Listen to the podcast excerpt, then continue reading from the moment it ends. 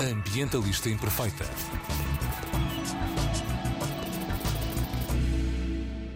Olá a todas e a todos, daqui Joana Guerra Tadeu com a mensagem Ambientalistas Imperfeitas sabem explicar as alterações climáticas a totós.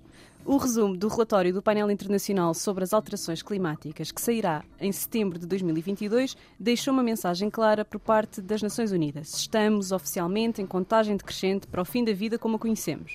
Para que o futuro não seja dramático, temos que declarar sentença de morte ao capitalismo fóssil, imediatamente. As consequências de seguirmos como fizemos até agora, aumentando, mantendo ou desacelerando residualmente as emissões de gases com efeitos de estufa, serão catastróficas. Para as zonas do Mediterrâneo, prevê-se escassez de água, ondas de calor potencialmente mortais, risco de inundações costeiras, uma redução de cerca de 64% na produção das culturas agrícolas e duas a três vezes mais superfície de floresta queimada. Tudo resultado das alterações climáticas.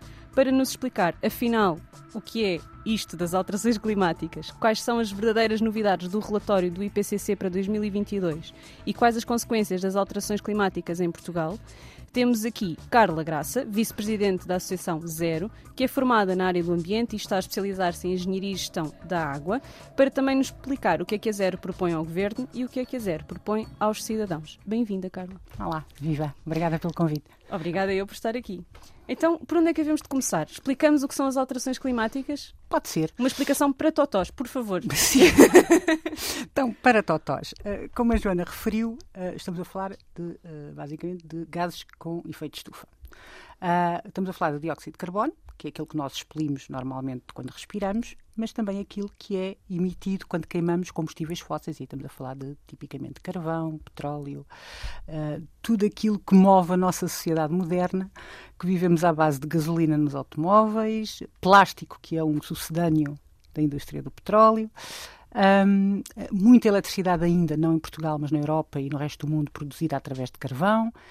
E, portanto, tudo isso contribui para as emissões de, de, de dióxido de carbono ou de uh, gases equivalentes. Outra das, das emissões, das origens uh, muito significativas de gases com efeito estufa é a agricultura, e nomeadamente a agropecuária e tipicamente o gado vacuno, portanto as vacas, mas também as cabras, não necessariamente em Portugal, mas no, no, no, em todo o mundo, um, que uh, produzem metano quando digerem sua, as suas refeições. Aliás, têm os quatro estômagos, não é? portanto, digerem, ruminam, são ruminantes e produzem imenso metano. E o metano é 21 vezes mais potente em termos de efeito de estufa do que o dióxido de carbono. Então, quando nós falamos em dióxido de carbono equivalente, que é um chavão que aqui os nossos ouvintes já ouviram algumas vezes, estamos a falar nessa.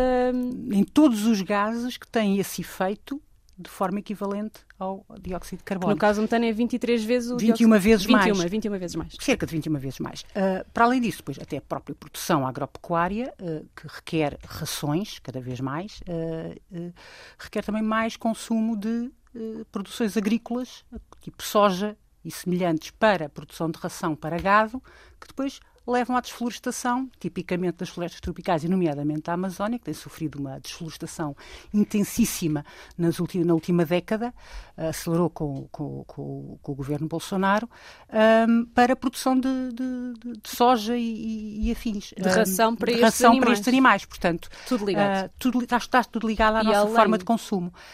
Além da desflorestação, outros recursos que são consumidos, nomeadamente a água, não é? Sim, e a água. A questão aqui. Que já não tem bem a ver com tem, gases de efeitos de estufa, mas... Não, não, mas isto está tudo ligado. tipo teoria da conspiração, isto está tudo ligado. Um, então o que é que nós temos? A Terra é um sistema finito. A única coisa que efetivamente vem de fora é a energia solar. Eventualmente alguns meteoritos, mas pronto, mas esses não contam muito. Uh, energia solar. Tudo o resto é finito. A água, os nutrientes, tudo está dentro da atmosfera. Desta bola. Desta bola e a atmosfera, que faz esta bolha à volta do, do, do planeta. Um, o que acontece é que a radiação solar entra e deve ser também emitida. Pronto, é assim, há, há um, um, equilíbrio de forças entre a energia que entra e a energia que sai, de forma a manter o nosso planeta nesta temperatura confortável em que nós vivemos e que permite que o planeta seja habitável, permite que a vida exista, da forma como existe, não existe para já em mais nenhum planeta que nós conheçamos, uh, e permite que seja suficientemente confortável para o ser humano basicamente existir em todo, em, to, em todo o planeta Terra. O que acontece é que estes gases de efeito de estufa, como o nome indica, fazem o efeito estufa, ou seja, fazem uma capa na superfície da, da, atmosfera que impede que a radiação saia. E como impedem que a radiação saia, a temperatura vai aumentando progressivamente. E o que os cientistas descobriram é que um dos motivos por que a temperatura tem vindo a aumentar é exatamente o aumento de, uh, das partes por milhão na atmosfera do, do dióxido de carbono ou gases equivalentes. Um, e, portanto, aqui há tempos falava-se, aqui há uma, uma década atrás, falava-se nos 350 partes por milhão, neste momento já estamos nas 400, e, portanto, isto continua, de facto, a aumentar.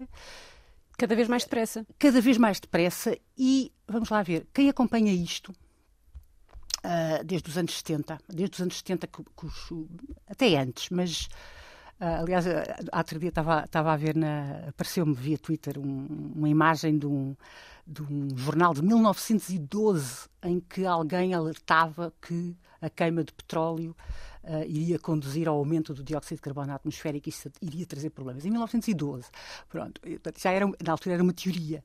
Em 1970 começa uh, começam a surgir, até um bocadinho antes, mas em 1970 começam a ser mais visíveis e mais audíveis estes alertas do, do que é que nós estávamos a fazer. A, a fazer. Uh, e sistematicamente, e nomeadamente desde que surgiu a, a primeira Conferência das Nações Unidas uh, para, as sobre, para, as alterações climáticas, uh, foi criado o, o, IPCC, portanto o Intergovernmental Panel for Climate Change, que basicamente é um conjunto de cientistas, estamos a falar de mais de uma centena de cientistas de todo o mundo, que analisam a literatura científica que foi produzida, uh, e peer-reviewed, portanto, revista pelos pares, portanto, com credibilidade e fundamentação científica, analisam toda essa literatura científica que foi produzida nos últimos anos e uh, sintetizam, sintetizam e, e, chegam às suas conclusões. E depois e, essas conclusões são comunicadas, são comunicadas vindas também das Nações Unidas. É? Sim, sim. Porque é um, é um, organismo... É um organismo que foi criado no, no âmbito das Nações Unidas e, e tem essa, esse chapéu. E por isso é que nós, nós nós ambientalistas e etc., citamos esta organização como porque, porque neste momento um é, resumo internacional, é, não é? É, é, é reúne o tal consenso dos cientistas e neste momento, desculpem, mas eu não tenho paciência para negacionistas, não são 1% ou 2% de chalupas que não usam uh, uh, literatura científica, que, que recorrem a, a, artigos que nem sequer são revistos cientificamente, que não têm o consenso dos pares. Portanto, nós estamos a falar aqui de ciência e é preciso que se estude ciência e se perceba a ciência e se aceita a ciência. Considerando que a ciência, obviamente, muda, evolui, evolui inova. inova, aprende e, portanto, retira novas conclusões. Como eu dizia, desde os anos 70 que estes alertas têm sido dados de que estamos, de facto, a aumentar a temperatura, que isto vai trazer problemas. Uh, em 2014, o, o relatório do, do, IPCC era também muito claro. E por isso mesmo também depois o Acordo de Paris, que apontava para as metas de neutralidade de carbono em 2050, não tentar uh, ultrapassar o limiar de um grau e meio de aumento de temperatura média da superfície terrestre. Portanto, veio daí uh, esses alertas. Qual é a novidade deste relatório? Este relatório basicamente diz aquilo que já dizia em 2014, é que isto está a correr mal, mas o que diz é que estamos numa emergência. Estamos em crise, estamos neste momento, de facto, a sofrer já consequências das alterações climáticas. De antes dizíamos muito uh, as alterações climáticas têm tendência para aumentar os fenómenos extremos, mas não fazíamos muita ligação direta aos fenómenos extremos que aconteciam, fenómenos climáticos extremos, com as alterações. Agora consegue-se fazer essa ligação. E o que este relatório, em parte, é inovador é dizer que nós precisamos de agir já. Ontem. Não há Sim, era ontem. Mas o ontem já era e, portanto, temos que eh, agir naquilo que podemos. E o alerta é para os governos, não é? Pronto, é para uh, finalmente ganharem alguma coragem política e agirem no imediato. E no imediato, mesmo assim, parece distante, porque basicamente dizem é temos que reduzir para metade daquilo de que são as emissões de hoje, para metade, uh, temos que reduzir para metade Uh, aliás, até emissões, normalmente se reporta sempre emissões de 1990, mas uh, temos que reduzir para metade das emissões de, de, de, de dióxido de carbono equivalente em 2030 e temos que conseguir a neutralidade carbónica em 2050. A neutralidade carbónica basicamente quer dizer aquilo que nós emitimos em dióxido de carbono equivalente, temos que conseguir absorver seja por florestas, por, pelo que seja. Pelo oceano, pelo que, aquilo que a gente conseguir. O que se conseguir. Agora, uh, é preciso perceber que nós temos que reduzir emissões. Não é a tecnologia, a tecnologia ajuda muito. E será fundamental. E é fundamental, por exemplo, a transição da eletricidade de combustíveis fósseis para uma eletricidade uh, de, de, origem renovável. É fundamental e a tecnologia conseguiu. E hoje a energia fotovoltaica, a energia eólica, eólica. são neste momento competitivas face à, energia de combustíveis fósseis. São competitivas no mercado e, portanto, um, neste momento já, já é. Uh, Mesmo economicamente já há uma sustentabilidade aqui. Já há uma sustentabilidade, houve, obviamente teve que haver um, um incentivo inicial, mas começa a ser, a tecnologia começa de facto a ser bastante apetecível e, e muito mais. Uh, ganham-se margens, margens de custo e, portanto. Uh, é de facto competitiva e até atrativa. Aliás, lucrativa. Uh, eventualmente sim. mas do exemplo, por exemplo, quando, quando a Alemanha decidiu, na sequência de Fukushima, do acidente de Fukushima, que ia fechar as, as centrais nucleares e que se ia virar para a fotovoltaica, o que é que aconteceu? A China desatou a construir painéis fotovoltaicos como se não houvesse amanhã porque viu uma oportunidade de mercado e a China é o que é. A China tanto produz muito, muitos painéis fotovoltaicos e centrais solares, como a seguir produz centrais e, e, constrói centrais a carvão e continua a meter centrais a carvão a, a, funcionar. A China é sempre aquele paradoxo. Mas só para dizer, como tinham capacidade, até em termos de mão de obra, etc., a China é, todo, é toda uma dimensão. Uma outra, uma outra realidade dimensão, económica, sim. Ah, mas, social. de facto, mexeram, mexeu com o mercado. Mexeu com o mercado. Portanto, há aqui oportunidades. Um, uh, o alerta do, do IPCC é basicamente dizer que temos que agir já. E é aqui, uh, como se diz que a porca torce o rabo, o diabo está nos detalhes. E, e eu estava a ler notícias: os Estados Unidos acabaram de aprovar mais um pipeline, a Austrália acabou de, de licenciar mais exploração de, de petróleo, ainda por cima em terra protegida, não sei, a, não sei aonde. E, portanto, ou seja, aquilo que diz é e o temos Bolsonaro que reduzir. continua a mandar no Brasil? Sim, a desflorestar a, e a Amazónia continua a ser. Aliás, havia um relatório também no início deste ano que dizia que eventualmente pela primeira vez a Amazónia passou a ser um emissor de carbono em vez de um, de um, de um sequestrador de carbono por causa dos incêndios. Uh, só para explicar, só para desenvolver aqui um bocadinho esta ideia, portanto, os incêndios produzem tanto dióxido de carbono e gases equivalentes que aquela capacidade que a floresta tem de absorver é menor do que essa emissão. Basicamente, a floresta absorve na, na, na fotossíntese, absorve dióxido Respiram de carbono. ao contrário de nós, não Exato, é? Exato, absorve dióxido de carbono e emite oxigênio. Uh, e, e o que acontece é, quando temos árvores a crescer, elas vão absorvendo dióxido de carbono e vão retendo esse carbono na sua estrutura. Nós somos carbono, a nossa estrutura física, Todos os, os organismos, não é? nós somos uh, organismos de base, de base carbónica. Um, e, portanto, retém, retém esse carbono. Quando há um incêndio, esse carbono é todo ele libertado para a atmosfera.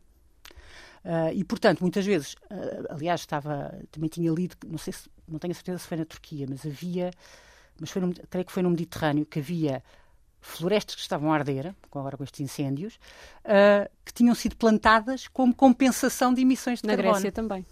Eventualmente foi na Grécia. Sim, na Grécia arderam uh, estas semanas cento e... Eu tenho aqui o dado, só um segundo.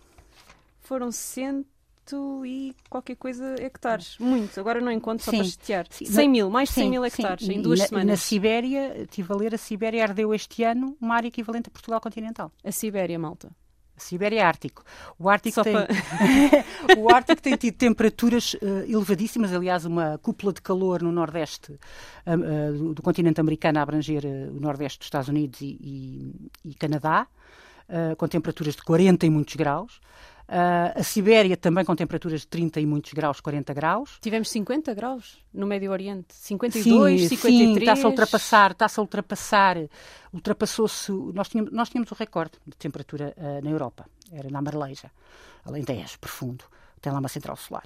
E. Uh, que sirva para alguma coisa. mas foi batido o recorde na, na Sicília. Na nossa era 47 e qualquer coisa, eles uh, atingiram 48 e qualquer coisa. Na Europa, depois há, há outros locais, obviamente. Uh, mas, uh, para dizer que, era o que eu estava a dizer, eventualmente foi na Grécia, porque não devia ser na Grécia, ser na Turquia, mas era um, um, um dos países que estava a sofrer agora estes incêndios no Mediterrâneo.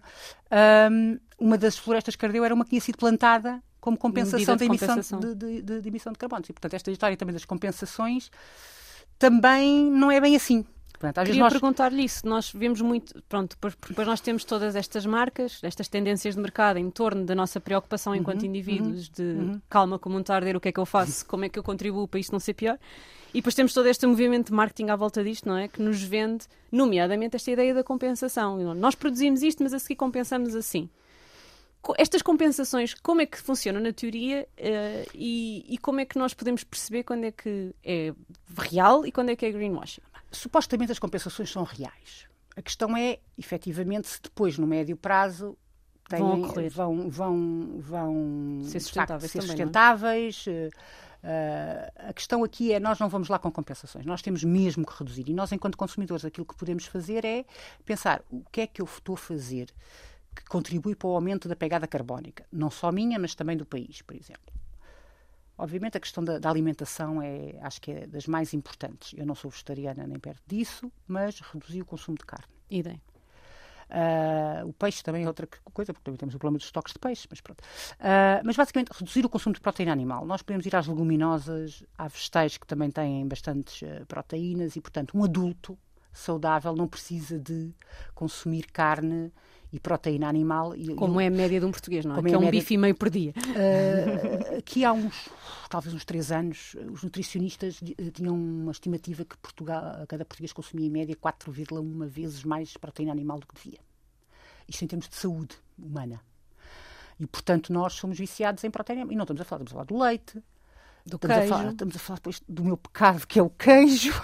é um dos meus grandes problemas para Os miúdos, iogurtes, com fartura. Sim, iogurtes, pronto. Obviamente que há alternativas, mas nem tudo pode ser eh, alimentos superprocessados, não é? Pronto. E, portanto, aqui há que aprender, e neste momento já há imensa literatura de receitas e de, de, de E já tivemos aqui e... o primeiro episódio deste podcast, é sobre comer menos carne, com uma nutricionista e uma pessoa que só faz receitas. Portanto, malta, é ir ouvir o primeiro episódio para tirar dicas Porque e ideias. Aí aí bate muito aquilo que é a nossa, a nossa produção de, de, de, de carbono. Aliás, um, a Zero teve um, um, projeto que era a pegada carbónica de municípios, uh, que fizeram um, uma avaliação e depois ficaram muito surpreendidos porque os, os, municípios do interior que supostamente teriam menos pegada carbónica tinham imensa. E porquê? Por causa da, da, da questão da alimentação. Muita carne. Muita carne. Uh, pá, vamos falar de Bragança, né? Quer dizer, malta de Bragança, vocês sabem o que é que andam a comer. A malta do interior, uma pessoa vai ao interior e primeiro que encontra um, um restaurante vegetariano ou assim, ou que não lhe. Ou, ou peça uma refeição vegetariana que não seja uma omelete como folha de alface, já vai com sorte. E depois pedimos uma sopa e a sopa também tem carne. Às vezes tem, às vezes tem. Uh, o que não quer dizer que não se possa comer carne, de facto. Agora, não podemos comer a quantidade industrial Exato. que nós comemos, uh, pode-se comer pedaços, pedacinhos, coisas para dar sabor. Até, a palavra que acabou de usar, Carla, industrial. Será esse o problema? Uh, não, o problema, está na, o problema está na indústria e nas corporações. Portanto, há aqui também um mito que eu não quero, apesar de tudo, deixar de dizer. Nós temos que agir individualmente, obviamente. Temos que também agir individualmente no sentido de, um, de direcionar a opinião pública para fazer pressão sobre os governos e sobre as corporações. Porque isto não vai lá só com ações individuais, como é óbvio, porque os indivíduos estão sempre limitados pelas opções que têm à, à sua disposição. Até porque há muito esta comunicação do votar com a carteira, mas nós não podemos todos votar com a carteira, não é? Há a questão, obviamente, do preço e determinados produtos, uh, eventualmente com mais qualidade. Falar, eu falei da questão da carne, mas também eu consumi, consumi produtos mais locais, mas também perceber de onde é que eles vêm, porque neste momento temos a indústria da, dos frutos vermelhos e dos abacates que até é produzido e nacionalmente. Mas e no é verão passado, forma... de repente, demos conta também da questão social na agricultura, que eu acho que era uma coisa que muita gente ignorava quando foi o escândalo do Zemar, não é? Uhum. E dos tomates cereja. Uh, Lembro-me perfeitamente dessa capa de jornal, não é? Os portugueses preferem comer tomates cereja a preocuparem-se com os imigrantes, que foi horrível. Ah. Mas. Não, porque nós não temos, não temos, essa, não temos essa informação, não a procuramos ou não a sabemos procurar também. Ela também não é fácil de encontrar às vezes. Uh, nós neste momento temos um problema, quando eu estava a dizer, temos um problema com uh, uh, o crescimento da produção de abacate no Algarve. No Algarve, temos pronto, toda aquela. Por causa da água, não é? a questão é que é, o problema é sempre a produção intensiva. Quando nós fazemos produção intensiva, estamos sempre seja a consumir, do seja do que for, estamos sempre a consumir mais, mais água, mais fertilizantes, mais solo. De fertilizantes que depois o uso extensivo intensivo uh, destrói, uh, destrói e, e, o solo é um recurso, nós não temos muito essa noção, mas de facto é um, o solo que também absorve carbono. Também absorve carbono. E tem micro-organismos que absorvem carbono. Um bom solo tem um bom equilíbrio de, de, de, de flora e de, e de fauna microbiana que absorve esse, esse carbono. E, e, a questão é que o solo é um recurso escasso. Um solo de boa qualidade é um recurso escasso. E, e nós estamos, de facto, a, com essa agricultura intensiva, estamos a destruir facilmente esse, esse solo em poucos anos, porque basicamente é rentável nos primeiros anos e depois deixa de o ser. O mesmo está a acontecer com a agricultura. E depois deixa de ser durante um, muito tempo, não é? Até sim, voltar sim, a recuperar. Uh, estamos a falar de quê? 100 anos? Ninguém sabe. Não, não. não consigo, eu não, eu, é, assim, eventualmente os cientistas sabem, mas eu não, não tenho essa informação. Mas, mas eh, estamos a falar exemplo, também da, da olivicultura intensiva no Alentejo. Lá está, está estufas uh, na zona toda de Odmira, sudoeste alentejano, em pleno parque natural. natural com estufas assim, a perder de vista. Mas isto também é potenciado por, porque estávamos há pouco a falar dos governos, isto também é potenciado por subsídios que incentivam este tipo de cultura, não é? Sim, Desde questão... os anos 90 e da política agrícola comum. Sim, sim, e mais uma vez a política agrícola comum tornou a falhar. Uh, teve um discurso muito bonito no início. a Comissão Europeia teve um discurso muito bonito no início em relação à, à política agrícola comum, mas na realidade eh, é mais do mesmo, é um bocado mais do mesmo. Uh, a Comissão Europeia tem tido uma postura mais ou menos uh, no, bom, no bom caminho, não é? A questão da poluição zero, a questão do tal 50 for 55, que era o, o reduzir a, as emissões. Uh, nós queríamos mais, basicamente é reduzir em 55%, mas nós dizemos que é preciso mais. Uh, 65. Mas uh, nós, ambientalistas, não é só zero, ambientalistas, sim, sim, sim. ambientalistas europeus também. Um, e, portanto, que é preciso de facto fazer mais. E, portanto, a questão aqui é: nós temos lobbies muito poderosos nos combustíveis fósseis, na agricultura principalmente, nestes dois principalmente, que, que são uma miríade deles. Depois há uns tantos que, que são super multinacionais e controlam quase metade do mundo ou mais, mas, mas apesar de tudo são muitos, muitos, muitos players, né? muitos jogadores no mercado. E é difícil afrontar estes lobbies, nós entendemos isso. Agora, eh, só que chegou a altura em que já não é possível não o fazer.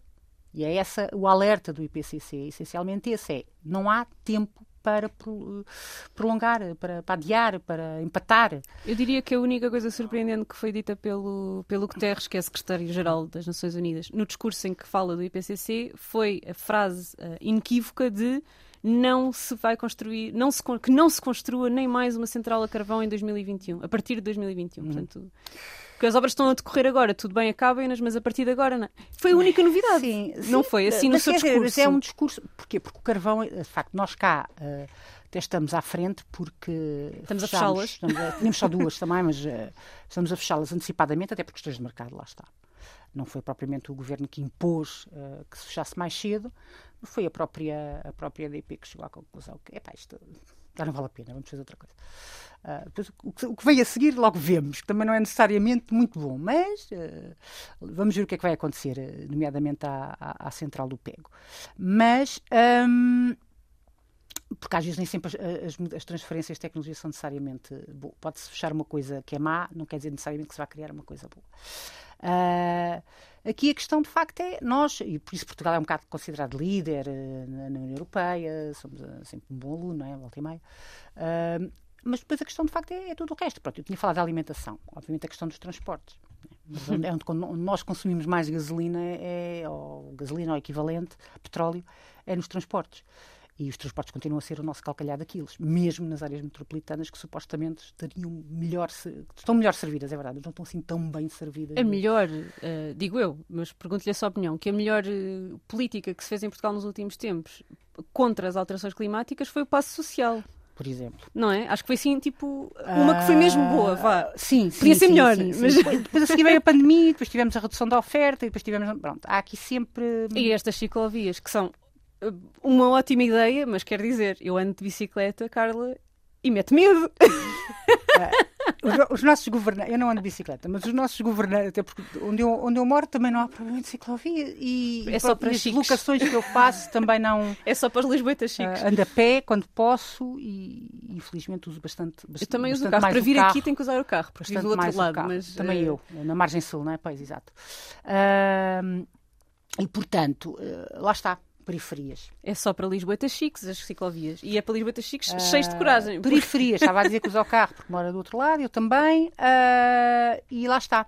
Uh, periferias. E, portanto, mesmo as áreas metropolitanas, se nós vivemos na cidade de Lisboa, estamos mais ou menos bem cobertos de transportes. Mas trabalhamos na cidade e vivemos no dormitório. Agora, a questão aqui é pá, isto não é só comboios, é? É, preciso, uhum. é preciso chegar à estação de comboio. Bah, no meu caso é preciso que o comboio exista, que não existe. Mas, era, mas para quem tem comboio é preciso chegar à estação de comboio. Então muita gente vamos imaginar a, a linha de Sintra, não é?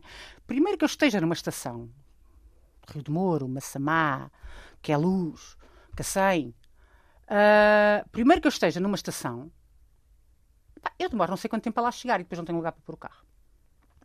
Ainda tenho que pagar o estacionamento, etc, etc. Epá, e, portanto, é mais fácil eu dirigir-me para o IC19.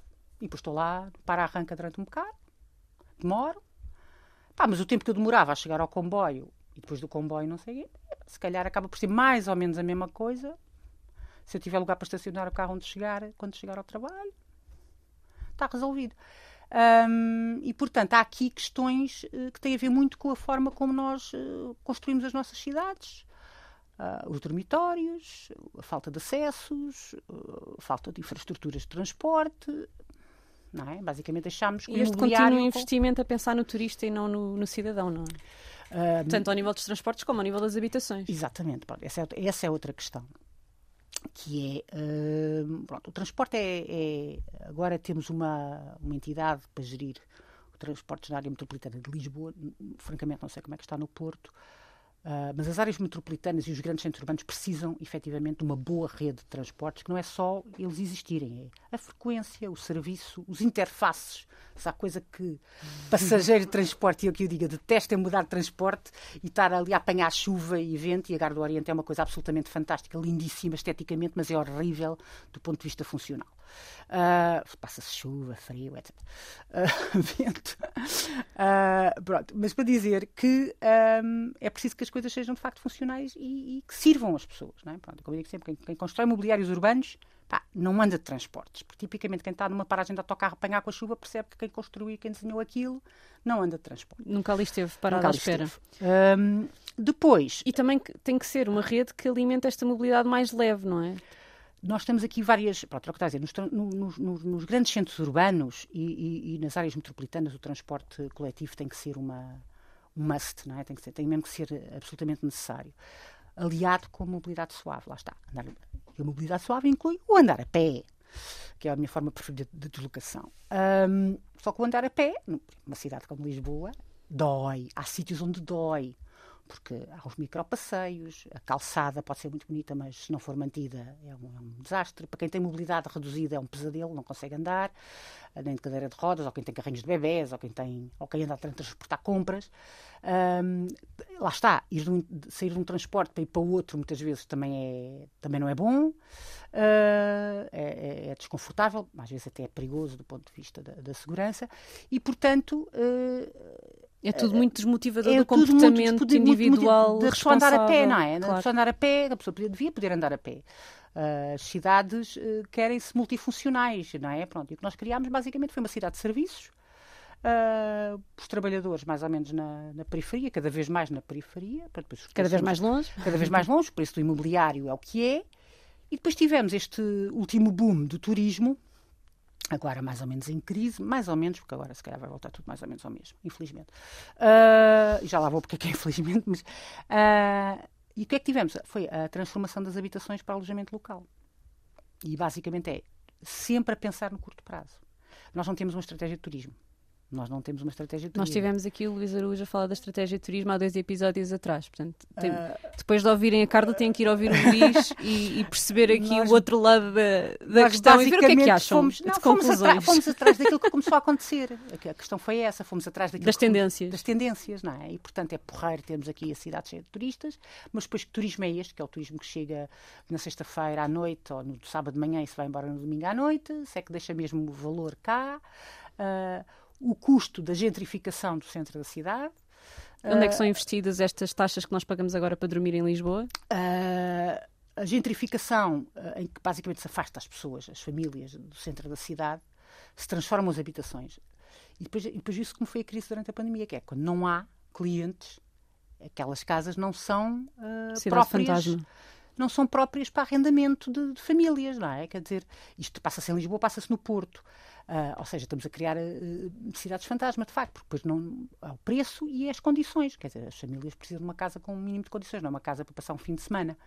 Uh, que não tem, muitas vezes não tem o isolamento que deve, não tem, obviamente não tem as áreas que deve, porque muitas vezes apartamentos foram divididos, divididos para, para construir T1s ou, ou T0s ou T1s, e, e, e portanto tudo isto foi pensado sempre no curto prazo, foi sempre um bocadinho, de facto, atrás das tendências. E, e aproveitámos bem as tendências. Também, diga também, também temos que dizer isso, aproveitou -se. Crescimento económico e aproveitámos Agora, bem, mas... Não é sustentável.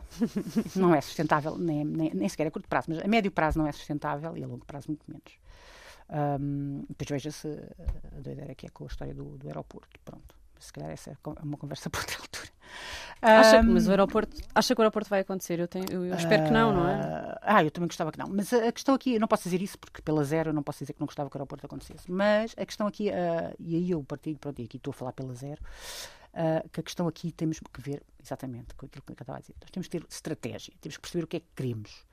Para começar, temos um problema, e é um problema que tem sido um bocadinho varrido para baixo do tapete, que é um problema, temos um aeroporto com a dimensão que temos no centro de uma cidade com 500 mil habitantes, uh, em que temos, de facto, muita gente uh, no raio da ação do aeroporto, por uma questão, uma questão de segurança que nunca é falada, a questão do ruído e da poluição já tem sido falada essencialmente por nós, uh, há muita gente afetada pelo ruído do aeroporto que ultrapassa largamente aquilo que é permitido por lei e aquilo que são as recomendações da, da, da Organização Mundial de Saúde. Aliás, a lei é mais permissiva que as recomendações da, da Organização Mundial de Saúde e nós violamos tudo.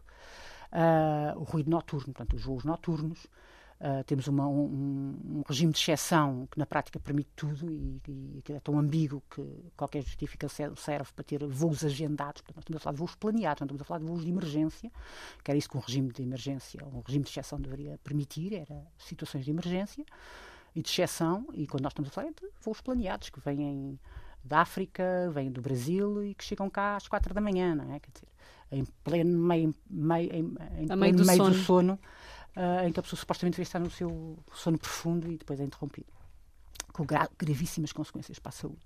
Não só a nível psicológico, mas depois a nível até cardiovascular, Físico, sim, sim, sim. Uh, e, portanto, nós temos este problema. E este problema não está a ser, basicamente, está a dizer que expandir o aeroporto, temos de ter mais capacidade. E a questão que nós colocamos é sempre é, a visão económica, não é? E a questão que nós, nós já colocámos esta questão pré-pandemia, não é? Uh, agora, com a pandemia, tornámos a colocar, e, e perdeu-se uma oportunidade excelente com este intervalo da pandemia em que de quase não houve voos, não é? Era um momento para, para equacionar claramente o que é que se pretendia. e a questão aqui é o que é que nós pretendemos? Queremos, precisamos mesmo de expandir o aeroporto? Ponto 1. Um. Se precisamos, ou mesmo que não precisemos, queremos tirar o aeroporto do centro da cidade de Lisboa, tirá-lo completamente ou deixá-lo só como um aeroporto mais ou menos secundário, ou então queremos manter o aeroporto e precisamos de, outro, de, de uma extensão, uh, que é basicamente o que está a ser empurrado quase pela goela abaixo a dizer que precisamos de extensão. Uh, e pronto, é isto que tem que ser equacionado. Tem que ser equacionado em termos. É este o tipo de, de, de turismo que nós queremos, este turismo uh, rápido, não é? Massificado, rápido. rápido. que não deixa mais valias. Uh, o que é que isto faz em termos de coesão territorial? pronto, para além da questão, obviamente, de, daquilo que são os transportes. Se nós dissermos que antes da pandemia, quase metade dos voos da TAP eram para o Porto e para Madrid. Que é ridículo, que, não é? Que a ferrovia deveria dar resposta. E, portanto, uh, há aqui coisas de facto que nós temos que, repensar. E, quando pensamos em, em, em, deslocações, é óbvio, Portugal está na periferia da Europa, Portugal é uma porta de entrada. Temos que ter de, aviões, ok. Temos que ter uh, aeroporto e vamos ter entrada de aviões e, e, saída de aviões. Portanto, a entrada da Europa é uma porta de entrada na Europa, está na periferia. Nós mesmo para nos deslocarmos para, para o centro da Europa, pá, de comboio é um bocadinho doloroso. Agora é doloroso, mas mesmo que tivéssemos uma boa ferrovia, seria doloroso, na, apesar de tudo seria doloroso na mesma. Um, e, portanto, nós entendemos isto. Agora, para Madrid, para o Porto, quer dizer, há coisas que não fazem de todo sentido, não é? E, e, e, estas questões deveriam ser equacionadas e não estão a ser equacionadas na, na, na questão do aeroporto. É, está tudo a ser tratado separadamente como se, se fossem coisas estanques e não fossem. Sim, porque o governo fala na proibição dos voos para hum, internos, não é? Como uma possibilidade. Mas depois na construção do aeroporto isso não está equacionado, não, é? não. Em termos daquilo que é a estratégia e, o plano financeiro. Sim, sim. Okay. Está sempre a considerar uh, esses que voos que são metade. aquelas projeções que eram anterior à, à, as projeções que eram anterior à pandemia e, e... Em que 50% dos voos quase, não é? Sim, são internos são, ou são para, ou Madrid. para Madrid. Pois. Portanto, é, é, não faz sentido, quer dizer, mas uh, há uma lógica. Uma quem, financeira... quem toma as decisões há sempre umas lógicas muito próprias, que eu, honestamente, não, não chego lá, mas. Uh, e a construção um, do aeroporto onde estava planeado tem um, um impacto ambiental eh, completamente absurdo. Há aqui sub, questões... Sub, ai, sobretudo no, nas aves, não é? Uhum. uhum. Bem, aquilo é, está em pleno, em pleno estuário, não é? E, e, e, e, por exemplo, o estudo de impacto ambiental falhou, falhou porque tentou e não conseguiu e passou para a fase seguinte uh, da avaliação já com, com autorização de construção, que é a segurança aeronáutica. Portanto, o impacto da das migrações sim, das aves. Sim, o bird strike, portanto, o impacto de colisão de aves na, na, na nos aviões. Nas turbinas. Sim. Uh, isso não, foi, não conseguiu ser estudado. Contrataram um perito, supostamente o supra-sumo uh, da, da cena, mas ele não tinha informação não tinha informação de base suficiente, não havia contagens recentes de, de, aves, etc. E, portanto, ele não tinha essa informação. E, portanto, como não tinha informação, não podia concluir nada. E, portanto, foi o que Ignorou-se. Ah, então, não, se não há informação, ignora-se. Uh, passa para a frente, avalia-se mais à frente. Entretanto, decide-se. É? Pronto. E, e, e, portanto, há aqui questões que, obviamente, têm a ver com o impacto nos ecossistemas. Uh, e estamos a falar já agora aves, isto é uma coisa portuguesa, mas não é só portuguesa. O estuário do Tejo é só as, a, uma das 10 zonas úmidas mais importantes na Europa e, portanto, aquilo tem impacto nas migrações de aves que vão para todo lado. E, Estamos a falar de, aliás, de, aves que vêm da África e que sim, vão até à Sibéria. Sim, sim. e, e, acho que foi até a Holanda que tentou qualquer coisa porque impactava impactava aves, aves de lá. E, e, e, e, portanto, há aqui aquilo que se chamam os efeitos transfronteiriços, não é? Uh, impactos transfronteiriços. Isto é um uh, ponto onde as aves descansam durante as suas é, migrações, é, não é? Exatamente. Algumas vêm cá passar mesmo o inverno, as cegonhas? Não, as cegonhas não, não? não, as cegonhas não são. Não são migratórias, já não, já não contam, já vivem cá e Elas pronto. são é? migratórias, mas uma boa parte delas já, já vive cá e não são propriamente aves, aves ribeirinhas uh, do estuário. Mas, pá, mas tinha, tinha, tínhamos os flamingos, mas os flamingos. E fala dos flamingos, sim. Sim, os flamingos talvez sejam os mais uh, emblemáticos. Imponentes. O, o, o, símbolo é o alfaiate, o símbolo da, da reserva é o alfaiate. Uh, mas, é voa, não é? Não, da reserva mesmo. Da, da reserva, reserva, mesmo, mesmo okay. é o Alfaiar, da Reserva Natural do Estuário do Tejo. Um, e, o, e, o, e o, a área do, do aeroporto do Montijo, portanto a base aérea número 6, está na fronteirinha da Zona de Proteção Especial a Zona de Proteção Especial da Reserva, que foi criada quando a construção da Vasta Gama, como compensação, lá está. Como compensação e como, não, e como por dizer, ok, isto aqui é uma zona, a, a, vai ter impacto, vamos ter aqui, criar aqui esta zona tampão. Como a base aérea já lá estava, porque tem uso militar, ficou na fronteira, está ali coladinha. Uh, e, portanto, ou seja, é uma, foi uma questão meramente administrativa que fez com que a zona de proteção especial não, não, fosse para além da. não incluísse a base aérea. Um, e, portanto, estamos numa zona, e, e, e, qualquer pessoa que se desloca ao Seixalinho, que é o terminal dos barcos vê. do Montijo, vê perfeitamente a quantidade de, de, de, aves que lá estão ao longo do ano todo. O que nós temos é aves que vêm cá passar no, no seu percurso para a África, pernoitam, passam cá um, uns, uns diazinhos para se alimentar e temos aves que passam cá efetivamente o inverno, tipicamente os, os pernalongas, os, os, os borrelhos de colheiro interrompido, vêm, passam cá e até nidificam. E os, e os flamingos, há uma boa colónia deles residentes cá. Uh, embora alguns continuem a, a, a, migrar. A migrar, sim. E, portanto, nós temos uh, aves que passam e aves que ficam durante o inverno. Depois chegam ao verão e vão-se embora. Portanto, para quem quiser observar aves, e pode vir ao Parque Tejo, até aqui na, na, no Parque das Nações, ou pode ir lá à outra margem. Um, entre setembro, vá, outubro até fevereiro é a boa altura para ver a, a passarada considerando que, como eu gosto de dizer, todos os pássaros são aves, mas nem todas as aves são pássaros. E a maior parte deles, não, a maior parte deles não são pássaros, boa, são aves. Boa, boa, um, aves de grande porte e, são bonitas de se ver. Garças, etc. É interessante. Uh, e, portanto, aqui a questão é, mais uma vez, a aviação é, voltando aqui à questão das alterações climáticas, a aviação é uh, um dos grandes contribuintes de. Bom, grandes não é assim tão grande, mas a nível global, se pensamos que é 3% da, das emissões. Sim, na pandemia, quer dizer, tornou-se, tornou-se, acho que se tornou muito claro para muita gente o impacto que a aviação tinha durante sim, a pandemia, porque os aviões pararem melhorou a qualidade do ar, a qualidade do ar em Lisboa de uma sim, maneira muito significativa. Também não? o é? tráfego automóvel, não é? Quando e o tráfego, claro. o tráfego automóvel. Nós pela primeira vez conseguimos cumprir a legislação relativamente às partículas na Avenida da Liberdade. Foi assim uma coisa tipo no verão passado que foi.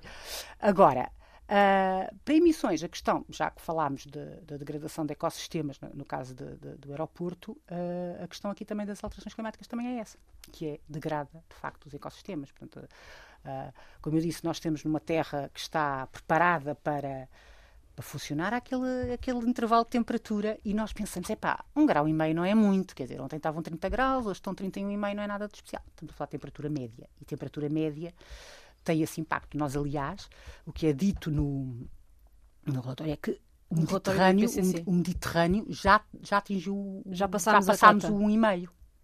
Nós já estamos com um e meio acima da temperatura média. Isto está a aquecer, isto, pergunta de curiosidade científica, nós estamos a aquecer do Equador para os, para, para os polos ou é um bocadinho random? Depende é um, não, do, é, do não, é bem, não é bem assim, uh, porque tem a ver com circulações, uh, quer atmosféricas, quer oceânicas, que estão intimamente, okay. interligadas. Portanto, a área mediterrânica também tem a ver com a questão dos oceanos. Sim, uh, e, e, eu aí também não sei explicar muito bem. é uma pergunta muito técnica, isto foi sim, curiosidade sim, sim, não, não, não, mas não é, não, é, não, é, não é linear. Aliás, porque o que nós temos verificado, até que verificámos aqui há, há uns meses atrás, é que esta circulação, por exemplo, empurra uh, o vento frio no, no, no, Polo Norte, empurrava o vento frio para, para cima, para, para as altas, uh, alta, altas altitudes, e, e, fazia com que o, o tempo mais, a temperatura mais quente ficasse no Ártico, e por isso o Ártico aquece e depois parte dessa temperatura, dessa, desse vento, mais, dessa circulação mais fria, vinha para a Europa. E nós tivemos aí um, um, um inverno, inverno mais frio.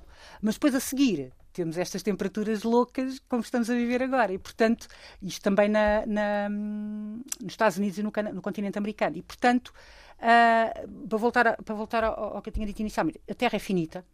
E, portanto, o que nós temos é circulação atmosférica com circulação oceânica.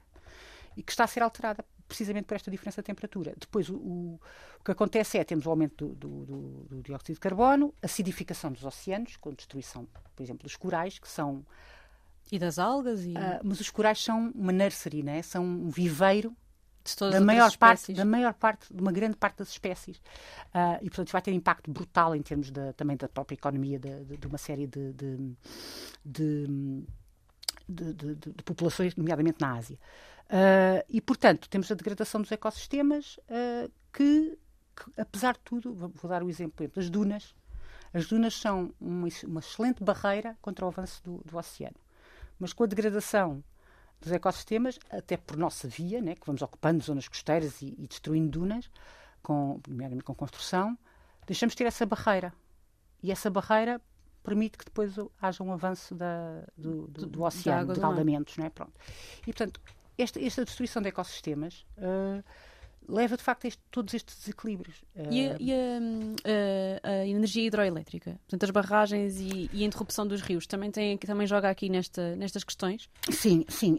Um, a energia hidroelétrica é considerada uma energia renovável, mas como eu gosto de dizer, mesmo as energias renováveis não são limpas. Saiu agora um documentário que toda a gente fala no Instagram ainda não tive a oportunidade de ver, não sei se já teve a oportunidade de ver, que é o lado negro das energias renováveis. Hum. Já viu? Não. Mas imagina. Imagino, imagino que se calhar o, estejam a construir um cenário muito pior, porque eu, eu, eu, eu tenho sempre sérias dúvidas quando alguém faz um ataque desse tipo. Uh, tenho sempre séria dúvida. É, a pergunta é quem é que fez o documentário? Há sempre uma. Ah, eu, eu, digo sempre quando, a, aos meus seguidores no Instagram, etc. Quando vem um documentário, pensem sempre que aquilo foi feito para ser propaganda. Foi feito para ser sensacionalista. Portanto, é, é para tomar com moderação. Uh, não, e é perceber quem é que fez, qual é o interesse, etc. Agora, é óbvio que não há energias limpas. Falamos há bocado da central solar da Amareleja. Uma grande central solar tem impacto no ecossistema que, que vai ocupar. Aquele solo por baixo não, não vai ser habitado por, por vegetação, porque está tapado.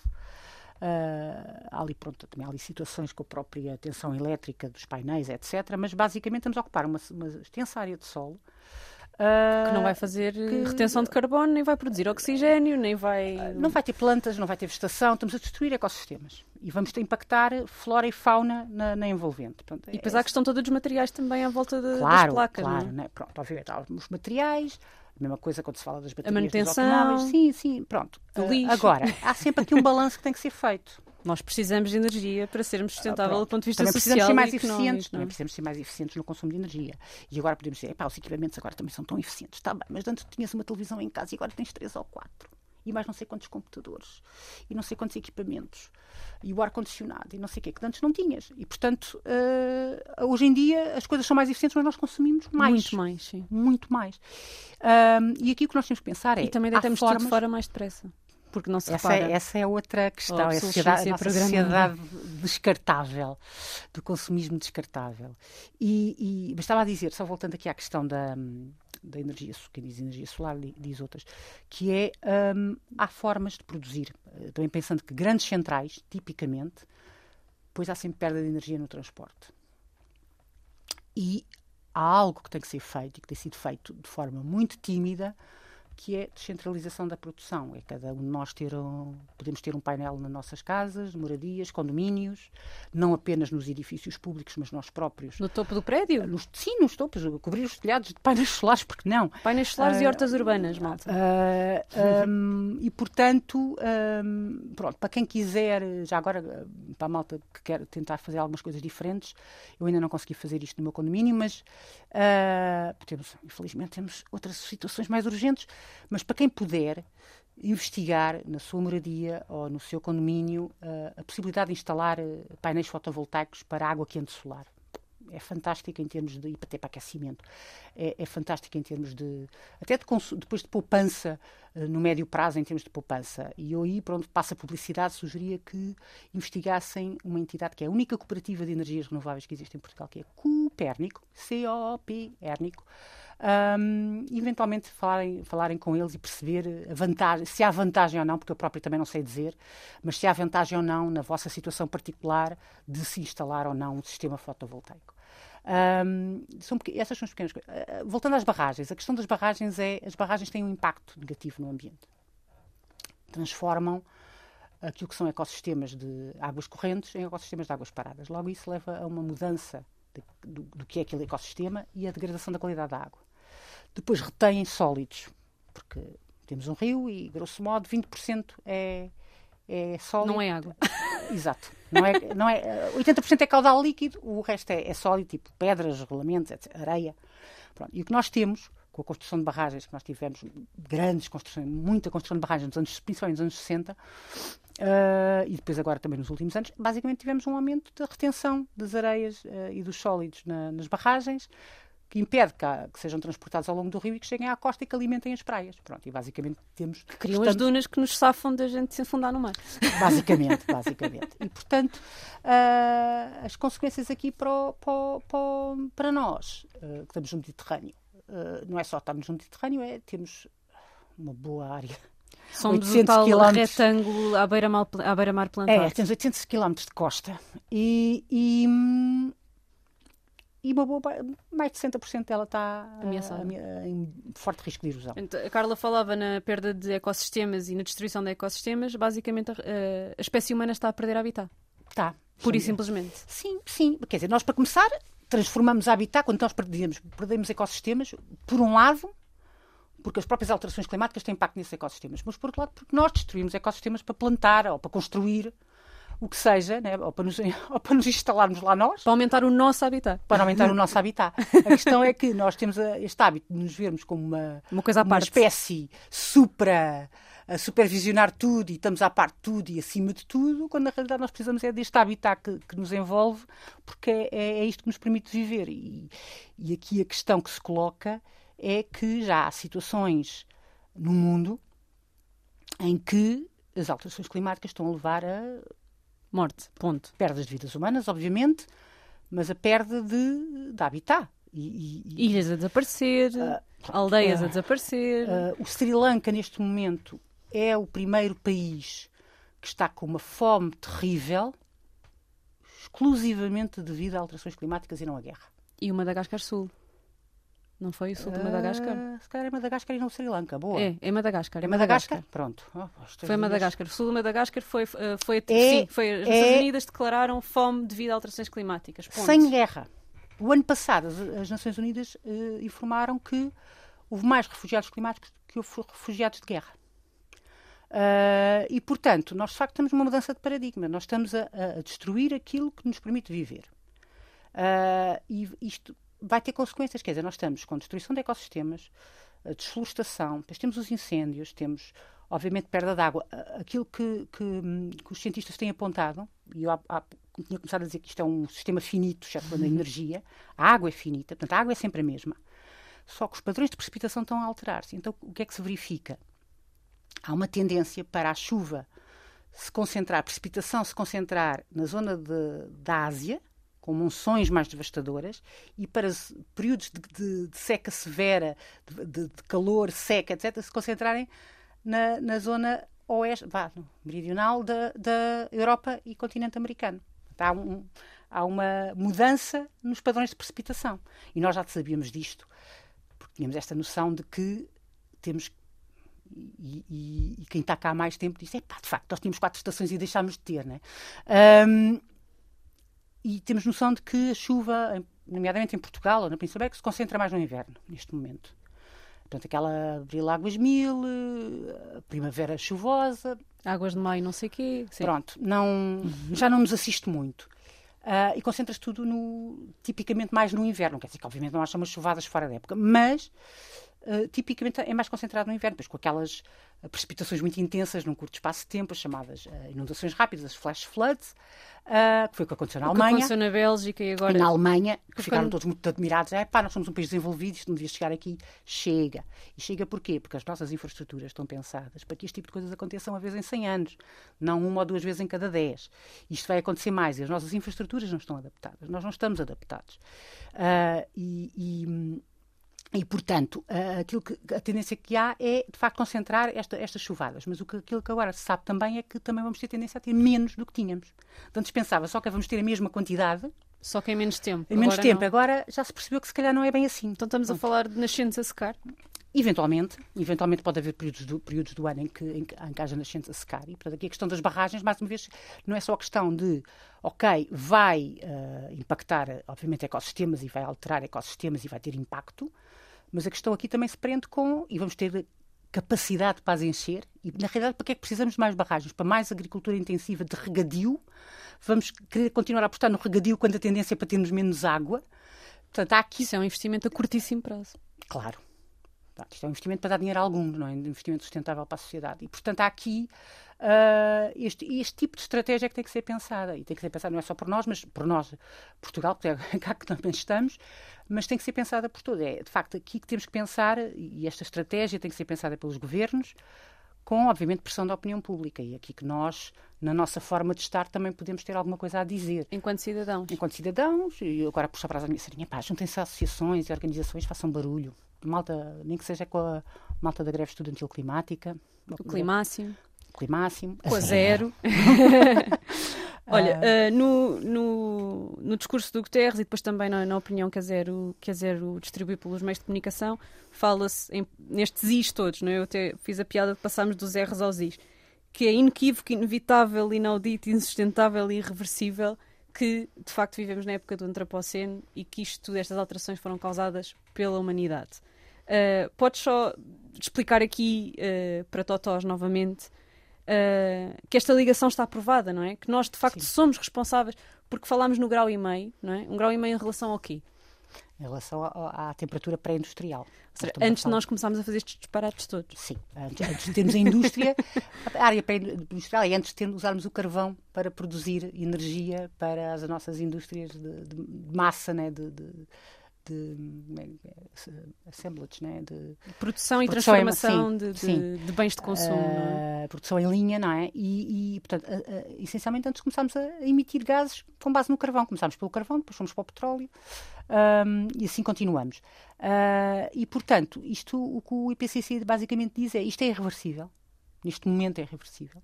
Portanto, mesmo que nós cortássemos já, já, já, zero, não produzimos mais nada, uh, não é possível, mas teoricamente, vamos lá, fantasiamos um bocadinho, vamos parar isto tudo. Uh, isto, o sistema tem uma certa inércia. Uh, Foi demasiado de... tempo empurrado para um lado e agora, mesmo que agora houvesse esse corte total, isto ainda ia aumentar um bocadinho. E, portanto, ainda vamos continuar a ter, a ter estas, esta, estes impactos e estes efeitos. E depois, eventualmente, iria reverter. E vai demorar tempo a reverter. Agora, a questão aqui. É como é quando esta... nós vamos num automóvel a conduzir e é. travamos. Não Sim. trava logo, não é? Exatamente. e nós próprios, nós próprios somos projetados para a frente. Exato, e só depois. E travamos, e só depois é que vamos para trás. Pronto, lá está o tal, o tal ação-reação. E, portanto. Hum, demora, demora de facto o seu tempo a, a, a atingir o pico e depois a, a, reverter. E mesmo reverter pode demorar décadas, se não séculos. E, portanto, o que nós estamos a falar, de facto, é há aqui consequências que são irreversíveis, como já começámos a experimentar, e o último ano e, e este ano uh, foram dramáticos nesse aspecto. Um, por um lado, até foi bom que atingissem países mais desenvolvidos, porque pode ser que abra os olhos a algumas pessoas. A quem tem mais dinheiro, não é? Para fazer a mudança mais rápida. Uh, pelo menos para quem, tem, para quem possa ter mais alguma voz, não é? Mas de facto a decisão é dos governos, não é? E, e, e das políticas que tomarem. E, e aí é que, é que, é, que, é difícil, porque lá está os tais lobbies. Agora, isto vai ser, de facto, é, já é irreversível e por isso é que nós chamamos a atenção. A ocupação das zonas costeiras continua a acontecer. Continua-se a investir em combustíveis fósseis, não cá, noutros países. A questão da agricultura, da alimentação, da destruição dos ecossistemas. E o que é que. Uma pessoa que se nos esteja a ouvir que acredita nas alterações climáticas, ou seja, que não é um negacionista, como dizia há bocadinho. Um, e há um, tem uma discussão com um amigo que diz: Ah, mas uh, estes, estes aumentos das taxas sobre os combustíveis e isto impede o investimento em Portugal, isto é um problema. O que é que se responde a estas pessoas?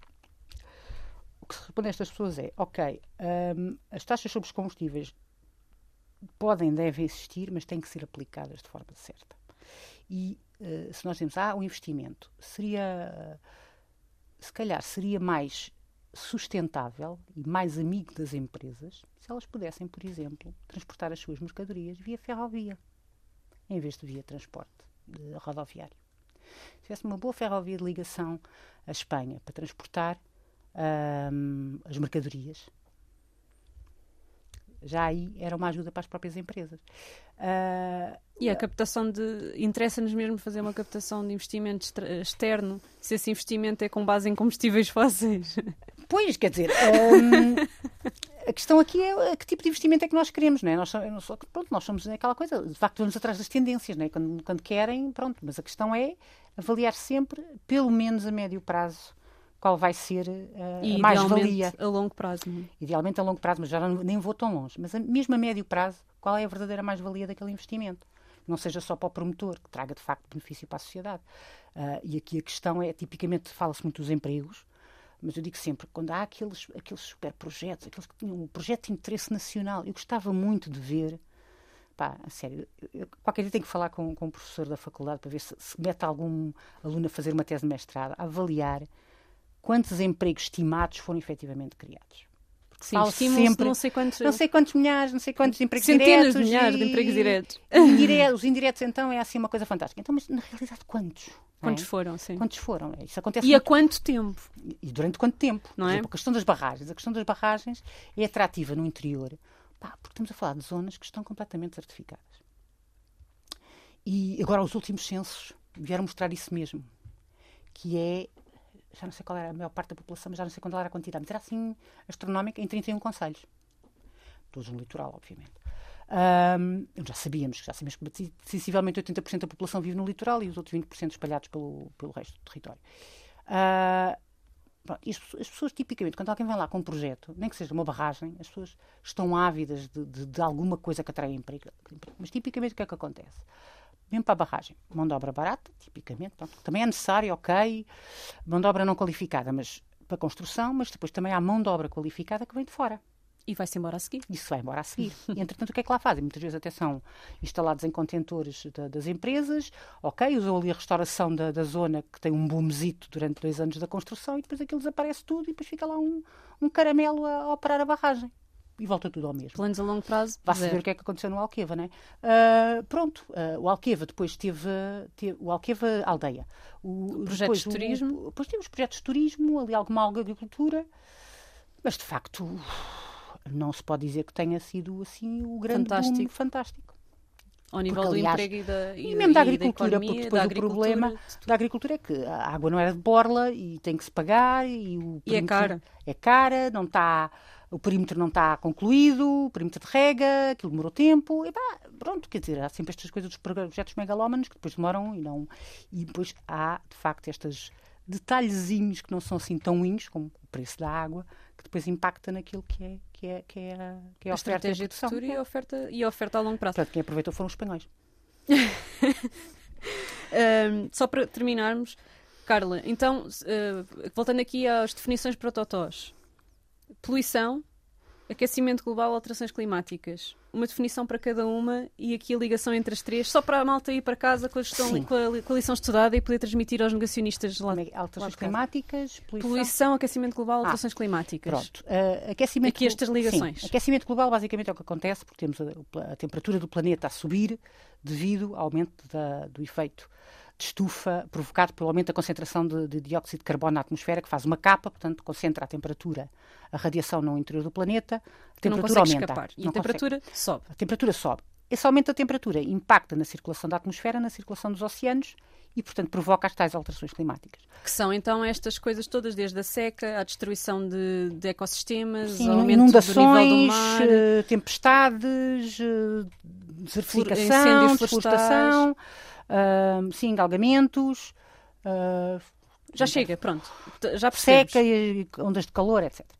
Um, e pronto, e depois a poluição. A poluição é um sucedâneo. Na prática, uh, há gases Da atividade económica. É, da atividade económica, pronto, da, da- da- da- da produção industrial e, e- e dos automóveis e, e- portanto, a poluição basicamente são outro tipo de, de- de- de emissões, gases ou para a água, ou para o solo, de, de- de- substâncias que depois têm um impacto negativo na saúde humana e nos ecossistemas.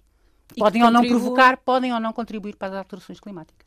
Quando são os gases com efeito de estufa, contribui. Quando Exato. não são, contribui para outros problemas que, ali- que estão, Que está tudo ligado, não é? Está tudo ligado. É lá está a teoria da. E as atividades que mais contribuem são todas as explorações de combustíveis fósseis e toda a produção e transformação de bens de consumo ligada à emissão de, de gases Sim, qualquer indústria Produção de produz- energia. produz. Agora, os grandes produtores são efetivamente e os transportes. a, a produção de energia, a, os combustíveis, a produção de, de- de combustíveis fósseis, produção de energia E a agropecuária. e a agropecuária. São estes os maiores. Ações que os indivíduos podem tomar. Basicamente, é- Associarem-se. Primeiro que tudo, associarem-se. Primeiro que tudo, esqueço-me sempre deste problema, mas sim, pronto. E a seguir é basicamente pensarem sempre nas suas ações eh, do dia a dia. Basicamente é pensarem, nomeadamente ao nível do consumo. é? Eu preciso mesmo de comprar isto, eu preciso mesmo de adquirir isto. Ok, eu quero adquirir isto. Então, isto, como é que isto foi produzido? De onde é que isto vem? Se nós pensarmos um bocadinho, começamos a A tomar perceber decisões um bocadinho mais. ah, às vezes não é possível, às vezes não é possível não tomar essa decisão, não é? Lá está, a carteira, pode haver uma necessidade imediata, às vezes até necessidade psicológica também às vezes conta, mas a forma como nos deslocamos, temos alternativas ou não? Epá, investigar- Alternativas realmente viáveis, não é? Sim, não é só sim, porque sim. o- a Câmara Municipal Não, diz que há uma eu- alternativa que ela existe, não é? É Sim, não, que seja e viável. Já tem que ser viável isso. e tem que ser minimamente execuível. Quer dizer, ok, eu tenho aqui o carro e vou-me deslocar. A alternativa é demorar duas horas e usar quatro transportes. Se Não. calhar não, não, não é isso. que- Não é uma alternativa, é uma falsa o que, alternativa, nós, não o é? que nós queremos é que hajam essas alternativas. Portanto, é, de facto, estudarmos nós próprios as alternativas que temos e, quando não as temos, vermos de que forma é que podemos exigir, exigir que as A tenhamos. tal força na opinião pública, não Força é? na opinião pública é sensivelmente através de associações, não necessariamente a zero, mas sim a zero, já agora.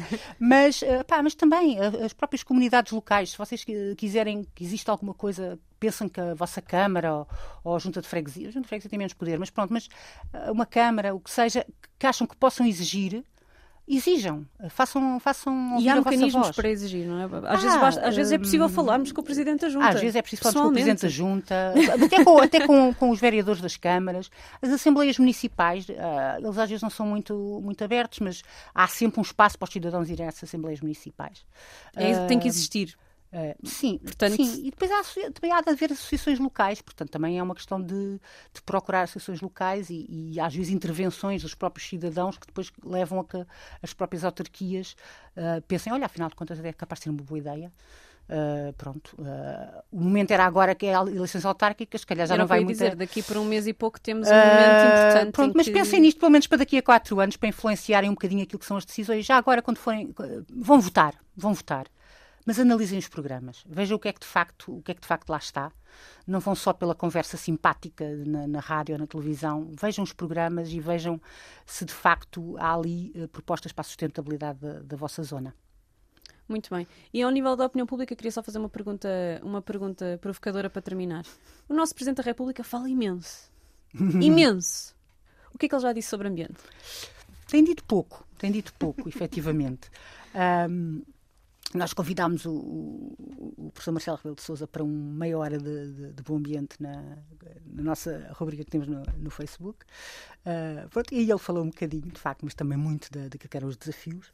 Uh, mas, de facto, uh, não tem estado nas preocupações uh, da, da, Presidência da República. E... e... é um dos maiores motivadores de mudança na opinião pública. É o nosso Presidente da República, Sim, é? sim, sim. Mas, mas pronto, mas às vezes também não... É um dos seus poderes, não é? Este poder de, sim, de fazer lobby. sim, sim, ele consegue... Não, é, é o que está na moda dizer que é um influencer, não é? eventualmente sim, mas era importante que... Pode ser que agora com este relatório do IPCC, ainda não o ouvi, mas também estamos ainda na, na Sili... E o, o relatório ainda não saiu, não é? Só sai em setembro do ano Saiu agora este, este, este resumo, resumo para os, mas é resumos para os políticos, para para os políticos, exatamente.